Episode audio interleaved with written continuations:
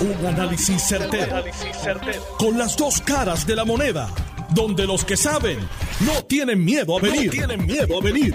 Esto es el podcast de Análisis 630 con Enrique Quique Cruz. 5 y 9 de la tarde de hoy, lunes 15 de agosto del 2022. Tú estás escuchando Análisis 630. Yo soy Enrique Quique Cruz y estoy aquí de lunes a viernes de 5 a 7 en línea telefónica el ex Special Agent in Charge del FBI, Carlos Cases, quien en el 2005 eh, manejó una investigación con una unión, con un sindicato, y pues esto tiene sus su parecidos. Buenas tardes, Carlos, bienvenido como siempre, muchas gracias aquí en Análisis 630. Buenas tardes, Kike, gracias por la invitación y un cordial saludo a los oyentes de Análisis 630. Yo, eh, en el 2005, acusaron a 10 personas aquí en Puerto Rico, autoridades federales el miércoles, a cuatro líderes sindicales y a seis comerciantes por defalcar 10 millones de dólares del plan médico y las cuotas de los trabajadores de la Unión de Trabajadores de Muelles y Ramas Anexa. Y ahora hoy nos levantamos con un líder sindical de la ILA 1740, Carlos Sánchez, arrestado un empleado de la autoridad de puerto, unas personas que montaron un esquema, un negocio, y, esta unión, ILA 1740, fue la misma que puso a Puerto Rico al filo de una crisis brutal, amenazándonos con cerrarnos los muelles y los productos que entraban aquí. Eso fue en el 2021, creo que fue el año pasado, creo que fue el año pasado, el 2021.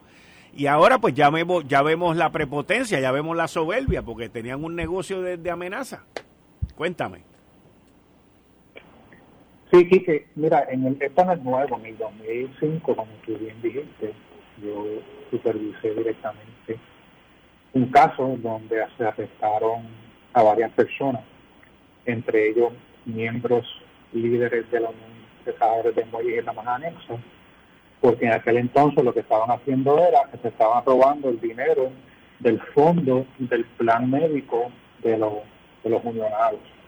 Y de la manera que funcionaba era que los, los unionados de aquel entonces pagaban esas cuotas mediante cheques y estos líderes inescrupulosos lo que hacían era que se agarraban esos cheques, iban a unos comerciantes que ellos tenían una, unas relaciones con ellos y los comerciantes les cambiaban los cheques a cambio de una convención de entre un 10, un 20, un 30%.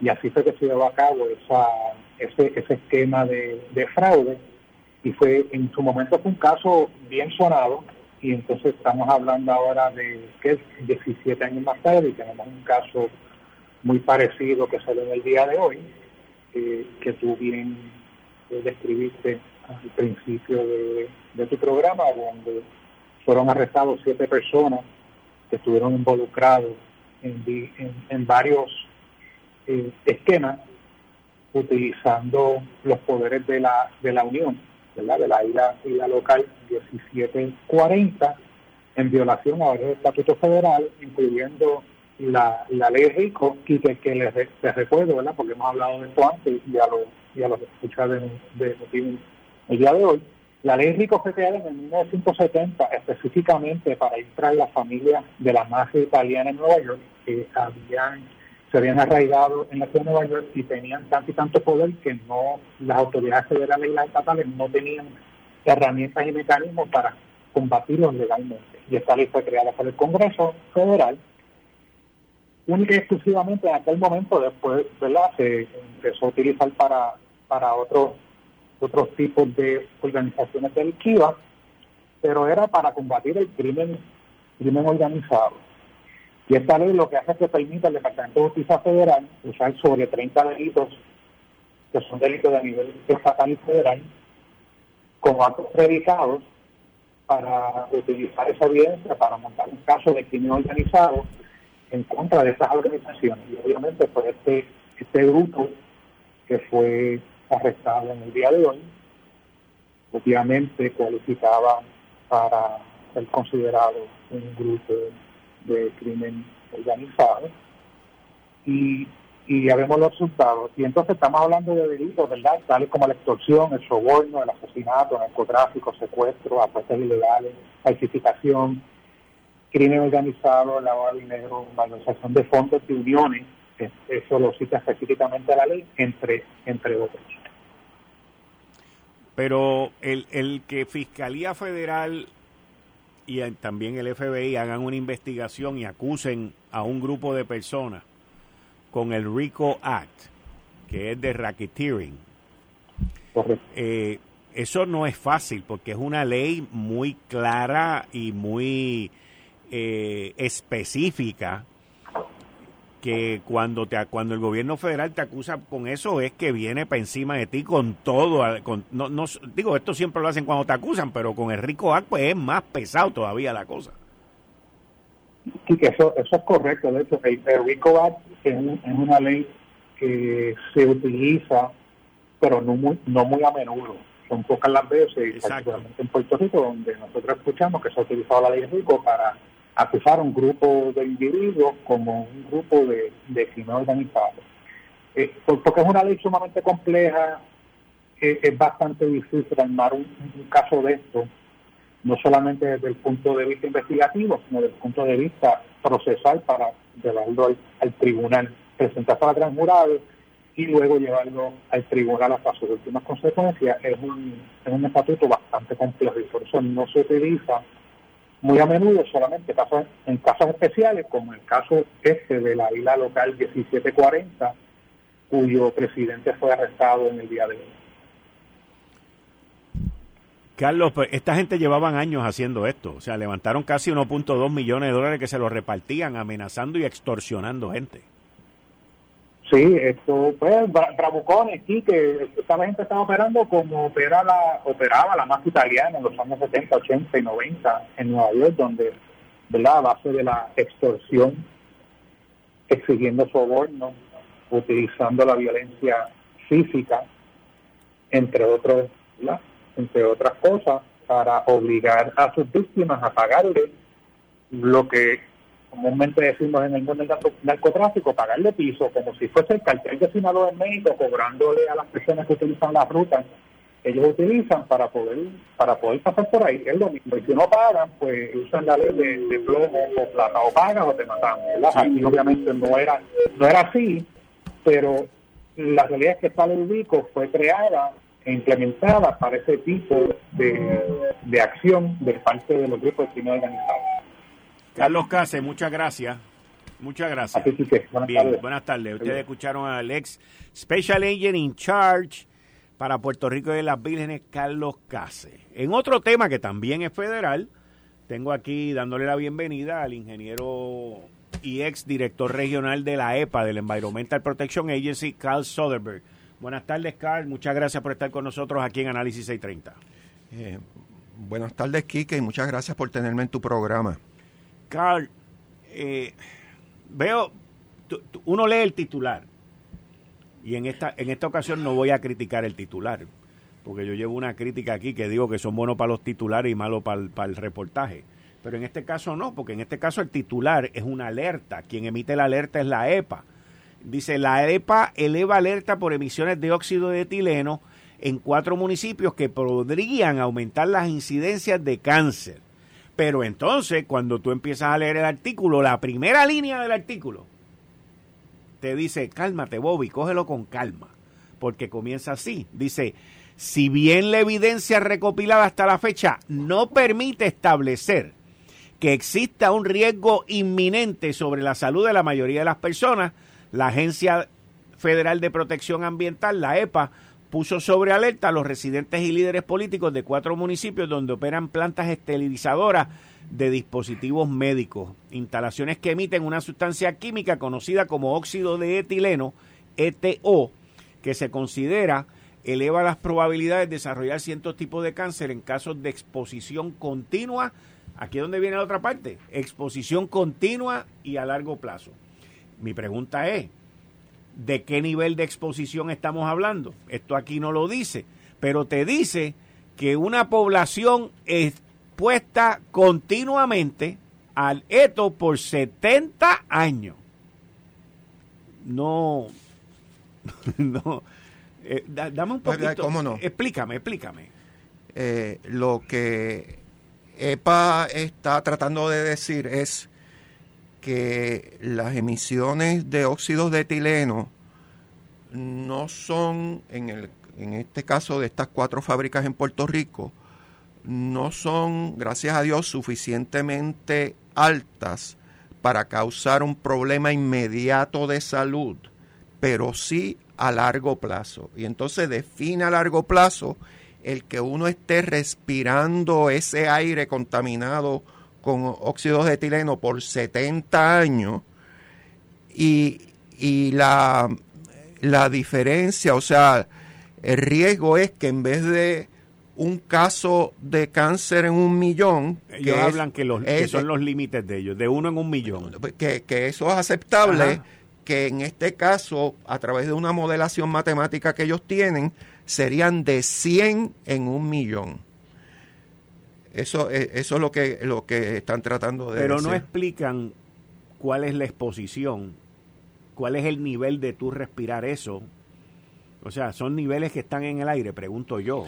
Bueno, Y- y ellos entonces, Las alegadamente... partículas, ¿de cuántas partículas estamos hablando? Y estas cuatro compañías que están aquí en Puerto Rico, ¿cuántas están emitiendo? Porque también el artículo te dice que varias de ellas ya están tomando medidas porque saben que esto viene de camino. Bueno, pero la, la mala noticia es que ellos eh, establecieron que hay 23 fábricas en todo Estados En Unidos. todos los Estados Unidos y que y aquí hay cuatro. hay cuatro que están emitiendo cantidades excesivas de óxido de etileno a nivel de que necesitan verse de una forma más, más cercana. O sea, ese es el warning que ellos están eh, levantando la bandera, pero la, la pregunta que yo tengo es, y la primero, que el que tú vivas en uno de esos cuatro municipios, y vamos a decir cuáles son, Fajardo, Salinas, Villalba y Añasco. No quiere decir que tú estás expuesto, porque por ejemplo, si yo vivo en el barrio Amelia, estoy expuesto a las emisiones de la Autoridad de Energía Eléctrica, pero eso es Guaynabo, pero si yo vivo en el medio, en, en el casco de Guaynabo, no estoy expuesto a eso. Sí. O sea que no, Y- no hay y- todo el municipio ahora. Y lo otro, y lo otro, Carl, perdona Sí. que te interrumpa tu, tu, tu, tu línea de pensamiento, pero lo otro, por ejemplo, un municipio como Fajardo, que está en el este, que está en la punta de la isla, en la punta por donde entran los vientos y soplan todo el tiempo, ¿el riesgo sube o baja? Bueno, lo que pasa es que si tú, si tu comunidad está viento abajo de la fábrica, pues aumenta. ¿Ok? Pues, si está ah, eh, eh, viento arriba, pues no, no tienes problema. Pero alegadamente EPA usó unos modelos matemáticos usando eh, meteorología local y la, y la cantidad de este contaminante que están emitiendo para llegar a estas conclusiones y ellos van a dar unas reuniones públicas en cada uno de estos municipios para orientar a las comunidades. Pero la pregunta que yo tengo es, ¿qué le van a decir a las comunidades? O sea, porque EPA está desarrollando ahora un nuevo estándar que ellos mismos dicen que van a, va a salir en el, en el 2023 y yo trabajando para la agencia les vaticino aquí que a lo mejor no sale en el 2023, sale en el 24 Ujú. y después que sale para las empresas que existen como estas cuatro fábricas le dan tres años para cumplir. Entonces, ¿de qué estamos hablando? Ahora, dicho eso, hay por lo menos una de las compañías que es Edwards, ellos ya saben por dónde va EPA y Ajá. están tomando medidas proactivas para reducir las emisiones y cumplir desde ahora con esa normativa, que es la, la forma de, de hacerlo. Y esa es la que está en Añasco. Así que eh, eh, yo, yo lo que te diría es que si yo viviera yo Ajá. con mi mujer a la edad que, que yo tengo, que no voy a decir cuál es, eh, pues yo me quedaría ahí porque esas probabilidades son bajas. Ahora, si yo tuviera niños chiquitos, yo me mudaba. Ok. Porque los niños chiquitos no es lo mismo que te afecta a ti ya mayor que los niños chiquitos porque eso le, le trastorna el sistema inmunológico. ¿ves? Es, una, es- es diferente el impacto. Así que eh, yo creo que esto hay que velarlo con, con mucho cuidado, a ver cómo es que se desarrolla y ver qué le dice EPA en, esta, en estas reuniones públicas con la comunidad. Yo me imagino también le dirá, mira, este, como ustedes están en una zona vulnerable, háganse unos chequeos de estos cánceres, que estamos hablando de la leucemia y cáncer de la mama. Así que yo me imagino que le recomendarán que se hagan esos análisis. Ahora, sería bueno eh, ver qué piensa el doctor Mellado, de, que es secretario de salud, sobre esta alerta que dio EPA, porque estamos hablando de una alerta de salud, no es una alerta ambiental. Y es una alerta que la han emitido a través de la nación norteamericana, como tú mencionaste ahorita, a 23 compañías o 23 este, fábricas. Pueden ser de la misma compañía. Correcto. Eh, e, e, es interesante porque en Puerto Rico eh, hay una zona que lamentablemente el gobierno, y cuando digo el gobierno me refiero a la estructura gubernamental, principalmente al Departamento de Salud, hasta y no lo digo por ahora, estoy hablando de la estructura del Departamento de Salud, pues no tiene esas estadísticas de dónde tú decir dónde están las cosas más propensas. Hay gente que dice que es Vieques, hay otra gente que porque si la Marina estaba allí, hay otra gente que dicen que es en, en Salinas. By the way, una de estas compañías está en Salinas. Salinas, yo creo que la EPA va a tener que montar una oficina regionalita allí de Puerto Rico en Salinas, porque mira que tiene daños ambientales, tiene la cuestión de Valle Jobo, ahora tiene unas plantas allí o sea, Salina parece que, que, va a necesitar... un hotspot. es un hotspot. Salina parece que va a necesitar... Este, Oye, me alegro que hayas traído el punto porque la misma EPA ha determinado que, que hay un, un, área que incluye Salinas y Guayama que tiene unos niveles de otro contaminante que es dióxido de azufre que está sobre lo permitido para proteger la salud. O sea que ahí ahí sí que no hay dudas y no hay probabilidades. Entonces imagínate, si tú estás en una de esas comunidades, estás respirando ese contaminante más el óxido de etileno, yo me imagino que ahí hay unos efectos eh, que se suman. O sea que es preocupante para, para, para Salinas. Y hay que ver, por eso es que te digo que la parte tan importante que el gobierno puede establecer unas estadísticas, unos censos, de la, del cáncer en, en, esas áreas que, por ejemplo, la que tú estás mencionando ahora, lo que es Guayama y Salina, por ejemplo, eh, y, y, municipios donde hay este tipo de, de, manufactura que lleva, que, que, conlleva un riesgo, pero como dice esto, o sea, a los 70 años, pero tú también tienes trae un punto de que los niños, los, los menores de edad y los chiquitines, para comenzar, tienen un sistema eh, eh, se me olvidó el ¿Inmunológico? No, no, no es inmunológico. Tienen un metabolismo, metabolismo que es muchísimo más acelerado que el de nosotros. Su sistema inmunológico también se vio en lo del COVID. O sea, los, los niños eran menos propensos eh, y había que protegerlos también. O sea, que, que hay unas situaciones que yo creo que nosotros en términos de estadística, estoy hablando ahora aquí localmente, y en términos de lo del cáncer, la incidencia del cáncer, estamos bien atrás y eso nos puede ayudar a prevenir que es lo que todos estamos buscando, es lo que está buscando la EPA también. Yo te digo, una vez este eh, como colofón, aquí nunca se había dado que se, que se encontrara eh, niveles de plomo muy altos en la sangre. Y por esas casualidades de la vida, o algo completamente aleatorio, se encontró en Arecibo unos niveles altísimos, pero altísimos. Bueno, se tuvieron que volver a hacer los análisis. Y entonces siguiendo el rastro, como tú dices, encontraron que todos eran trabajadores o personas de la familia que trabajaban de una compañía que no voy a mencionar aquí. Y llegó al punto que varios sofás de los apartamentos donde ellos vivían y varios carros se clasificaron como hazardous waste de tanto plomo que tenían. Y, y, le tuvieron que dar tratamiento porque hay un tratamiento para decontaminar del plomo, y, estaba a simple vista, y si no se hace ese muestreo, sabrá Dios cuánta gente se muere. Y aquí hay un testigo que sabe que es verdad. Carl, eh, me tengo que ir, pero un radio escucha me escribió que si en otro programa podíamos hablar del radón. Yo nunca había oído del radón. ¿Qué es radón? Eso, eso es un, un contaminante gaseoso asociado con ciertas eh, formaciones geológicas Eh, y por ejemplo, en Estados Unidos se da mucho en los sótanos. En Puerto Rico, gracias en Puerto a Dios, Rico no no. tenemos- O sea que aquí no hay issue con radón. Bueno, en algunos sitios. Ah, y bueno, lo pues- podemos hablar. Pues vamos a hablarlo, vamos a hablarlo. Con Muchas mucho gracias. gusto. Gracias. Ahí ustedes escucharon al ex director regional de la EPA, Environmental Protection Agency, la agencia protectora del ambiente a nivel federal. Su ex director, el ingeniero Carl Soderberg, que está aquí con nosotros. Mira, para los que buscan mayor calidad y rendimiento en su gasolina, sepan que la gasolina Golf ha sido reconocida por la prestigiosa certificación de calidad Top Tier por su nivel superior de aditivos. La gasolina Golf es clasificación top tier, tanto la Premium Ultra Plus de 93 octanos como la regular. Ahora, ¿qué significa el que las gasolinas Golf estén certificadas como gasolinas top tier? Pues mire, significa que tiene poderosos aditivos para mantener el motor limpio y en óptimas condiciones. Prueba y compara, pero no pagues de más.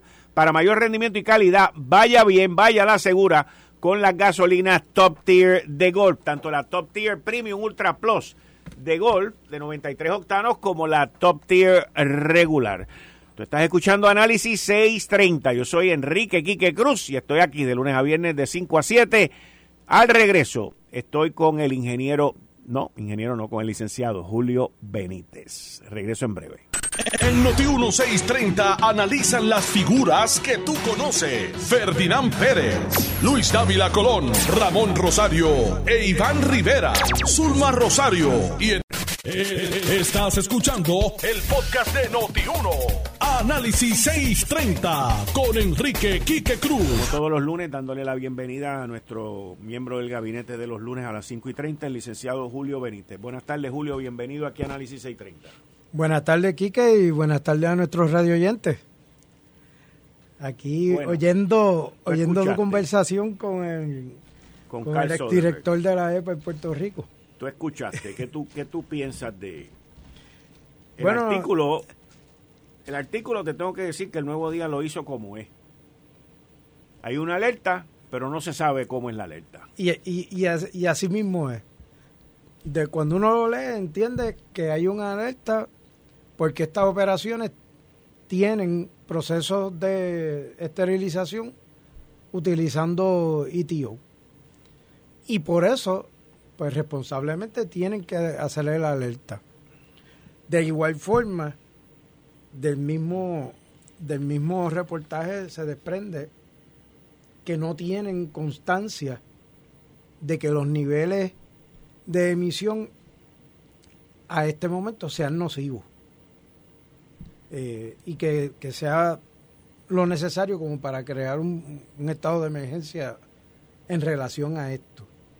Importante, pues que al informar a, la población, la población entonces tiene que empezar a evaluar, especialmente la gente que ha vivido a través del tiempo cerca de estas áreas, hacer su autoevaluación de si han visto algún síntoma relacionado a las posibles consecuencias de este tipo de emisiones.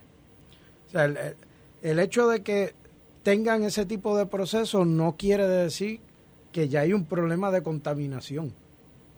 Lo primero es que van a evaluar cuáles son los niveles de emisión, porque estas compañías para poder operar tienen unos sistemas de purificación antes de hacer la emisión al aire.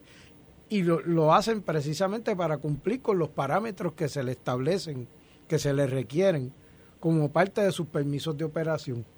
Los, los famosos permisos de aire que tienen que, que obtener para poder operar y tener este tipo de operación. Así que definitivamente esto es un asunto del cual vamos a continuar oyendo y de igual forma me consta que estas empresas tienen sus sistemas y tienen un monitoreo constante porque es parte de los requisitos que tienen para poder operar. Eh, ahora, eh, estos avisos responden a que en otros lugares en Estados Unidos han tenido que cerrar plantas porque no cumplen. Porque no cumplen. No estaban cumpliendo y ya tú sabes que le empezaron a requerir que cerraran en algunos lugares hasta el punto donde tuvieron que mover las operaciones. Wow. Eh, pero es porque no cumplen y si no cumplen, pues mira, definitivamente no se puede. Pero aquí en ningún sitio están diciendo que no están cumpliendo. Es que también la, la agencia federal tiene una obligación de informar de que saben que hay estas operaciones y la gente tiene que conocer las consecuencias. De ahí a que tengamos un problema, hay un camino que, que caminar y, y todavía ni siquiera la agencia está dando ese tipo de alerta aquí. Lo único que está es informando de la existencia de ese tipo de operación. Ciertamente eh, el sistema de esterilización ha ido evolucionando con el tiempo y se han ido moviendo a otros métodos para ir poco a poco abandonando el uso de, del ITO. El asunto es que hay, hay algunos productos que no son susceptibles de ser esterilizados con esos otros métodos que se han ido desarrollando a través del tiempo. Cada vez son menos, eh, eh, lo tienen que utilizar en menos productos, pero sí, todavía es necesario. Y que, que, mucho vale el uno poder tener a la mano un producto sabiendo que está limpio cuando llega a tus manos o cuando lo van a utilizar en una operación a la que tú te tienes que someter y demás. bueno, porque estamos hablando de lo que la gente escucha por ahí, medical devices, que son dispositivos, dispositivos médicos. Pero de lo que estamos hablando, para que la gente entienda, en su mayoría los famosos dispositivos médicos que usted oye son cosas que le meten dentro del cuerpo suyo. Eso es así. todo, desde los instrumentos que utilizan para operarte, que ahora tú sabes que a ti te van a hacer una operación y te mandan a comprar una bandeja, que es la bandeja que va a utilizar el, cirujano. Y esa bandeja tiene hasta el bisturí, que lo utilizan solamente para tu operación y luego disponen de él, porque son hechos de materiales eh, que se pueden disponer de ellos eh, luego y no se repite el uso en otro paciente. Pues todo eso tiene que pasar por, por procesos de esterilización. Y del mismo reportaje surge que básicamente hay tres modelos de esterilización que se utilizan no en Puerto Rico, es a nivel mundial. Eh, y, y, en Puerto Rico existen esos otros métodos también. Pero ahora mismo el que está en la lupa es el de ITO. Y tenemos cuatro, cuatro operaciones en la isla que lo están utilizando. Y estoy seguro que los gerentes de esas plantas que en muchos de ellos son puertorriqueños también. En esas plantas, ¿cuánta gente no trabaja que, vive alrededor de la misma planta? Pues ellos, dentro de sus responsabilidades, tienen la del monitoreo de las emisiones. Y cualquiera que viva alrededor, pues de lo que va a estar, una de las cosas que va a estar pendiente es de que se cumpla con lo que se tiene que cumplir. Y todo esto son unos protocolos, eh, porque no es una sola prueba de emisión tampoco esto se tiene que ir monitoreando diariamente en diferentes facetas del proceso de producción y, luego el porciento de cumplimiento es la suma de todos esos elementos. Así que eh, es algo complejo que no es tan fácil de explicar, ¿verdad?, por parte de las autoridades. Y ciertamente, pues ya, ya están, ya está la, la banderita levantada respecto a esas operaciones y estoy seguro que vamos a seguir pendientes de, de ello. Eso no quiere decir que tengan que cerrar. Tienen que cumplir. Ahora, ¿cómo afecta esto, este, esta alerta? ¿Cómo afecta esto a los planes de desarrollo económico que pueda tener el secretario? Bueno, pues definitivamente una de las cosas que tienen que estar mirando es, primero, el cumplimiento la cooperación entre el Estado y este tipo de operaciones tiene que ser estrecha porque en la medida que se le pueda proveer asistencia que sea necesaria para que permanezcan las operaciones, permanezcan los trabajos, pero de la misma forma estén en cumplimiento, pues hay ciertos mecanismos que tiene el Estado para ayudar. Uno de ellos son los programas de incentivos donde hay inversión en maquinaria y equipo por parte de la empresa y hay cierta asistencia por parte del Estado que puede ayudar a lograr eh, algún tipo de cambio en, los procesos si es necesario, con, con el fin de que estén en cumplimiento y también continúen los trabajos. Eh, y eso son herramientas que están a la mano de, del, del, Estado ahora mismo. Y esa es la línea que hay que, que hay que seguir, o sea, no es brincar a decir que tienen que cerrar cuando ni siquiera sabemos cuáles son los niveles de, exposición que hay. Eh, pero con la información que tenemos ahora mismo, eso es lo más que se puede llegar. De empezar a hablar de, de cambios y de cierres y demás es muy prematuro cuando lo primero es ver los niveles en donde están. Digo, estamos hablando que uno de esos municipios tiene 2.000 empleados. Sí, sí, son pero hay eso, es, eso es básicamente el municipio, eso es básicamente el municipio completo. Sí. Yo me imagino que los ingresos del municipio, este, gran parte de ellos deben estar este, resguardados y garantizados por esa empresa. Así, Pero el, el, ambiente, el ambiente es importante y la protección del ambiente también es importante. Y, y, estas empresas saben que tienen que cumplir con eso porque si no se exponen a multas de miles de millones de pesos. O sea. Es así. Pero, Máxime, cuando tuvieron problemas en otros lugares, pues de seguro las demás plantas están, están sobre aviso de que tienen que estar en cumplimiento. ¿eh? Eh, y, y, oye, toda operación de diferentes naturalezas tienen su impacto, bueno o malo, ¿verdad? Pero tú sabes bien que donde hay operación de ganado, abunda el metano, el gas metano. Y pues no por eso vamos a dejar de tener ganado, ¿verdad? Lo que hay que ver es hasta dónde, hasta dónde está la tolerancia del ambiente. Bueno, hay gente que hay gente que son tan protectores del ambiente que entienden que, que no debe haber vaca yo los he escuchado y, los, y, he visto, o sea, que, porque eso, o sea, pues, como tú dices, el, el metano y, y el calentamiento global también, porque por ahí es que viene eso. Así es. Y entonces, pues, pues también están los que desarrollan otros tipos de alimentos que no es la carne para que se deje de comer carne de vaca. Y de igual forma hay otras operaciones que procesan agua y luego la inyectan en los cuerpos de agua. ¿Qué hacen ellos? Tienen que monitorear su operación, monitorear cuán, cuán purificada está saliendo el agua luego del proceso para saber si la pueden descargar o no en los cuerpos de agua. Vamos a ver, vamos a ver. Aquí gran parte, yo espero que la EPA se mueva rápido con esto, en términos de educar y de llevar la información a esas comunidades que viven alrededor de esa fábrica. Eh, porque, o sea, si yo estuviese viviendo en un sitio como ese, como dijo Carl, mm. en el alrededor, o sea, él está hablando de ser vecino de la planta.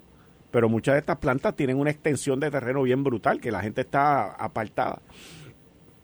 ¿Sabes? Y entonces, hay que ir allí ahora y explicarle, porque tú no puedes levantar un, cohete como este y, no saber qué decir. O sea, que, esa parte de la explicación es bien importante ahora. Así es, y que esa explicación sea en su justa perspectiva y que no se quede ahí, sino que consecuentemente se haga lo que se tiene que hacer, tanto en la fase de monitoreo como en la fase de, del análisis alrededor de la planta y en cuanto a la autoridad del, ¿verdad? del Estado, pues tenderle la mano en la medida que, se pueda para garantizar la salud y asimismo también que pueda coexistir la operación, que sería el escenario perfecto. ¿verdad? Sí, sí, bueno, hay que buscar un balance.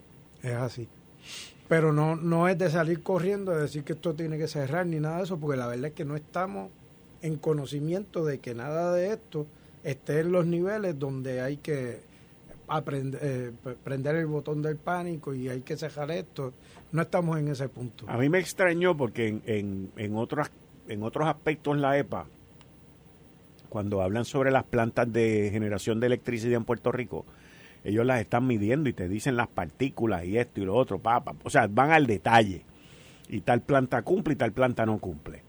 Pero en este caso, pues aquí no se sacaron partículas. O sea, habla de una exposición a 70 años pero cuán cerca o de cuántas partículas estamos hablando en el aire mismo. para yo poder estar, este, tomar una decisión correcta. Sí, si te fijas, de lo que habla es de forma general. Eh, Aquí se está utilizando esto y esto tiene un potencial de, de causar este daño.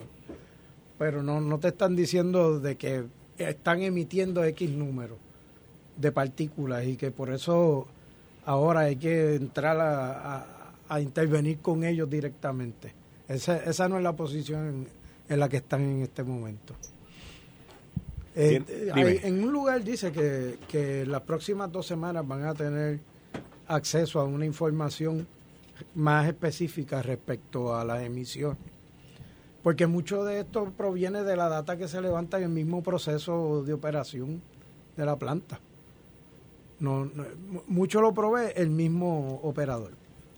No es que la EPA saca esto me- metiéndose a poner monitores ellos mismos todo el tiempo ahí. Mucho proviene de la, de la data que por obligación se levanta en el protocolo de producción. ¿Algún otro tema, Julio? No, ese era el mismo tema que traíamos hoy. Está bien, está bien. Pues seguimos la semana que viene. Bueno, No te vayas, no te me vayas, que te quiero hacer una pregunta ya, ya mismito. Esto fue el podcast de Notiuno. Análisis 630 con Enrique Quique Cruz. Dale play a tu podcast favorito a través de Apple Podcasts, Spotify, Google Podcasts, Stitcher y notiuno.com.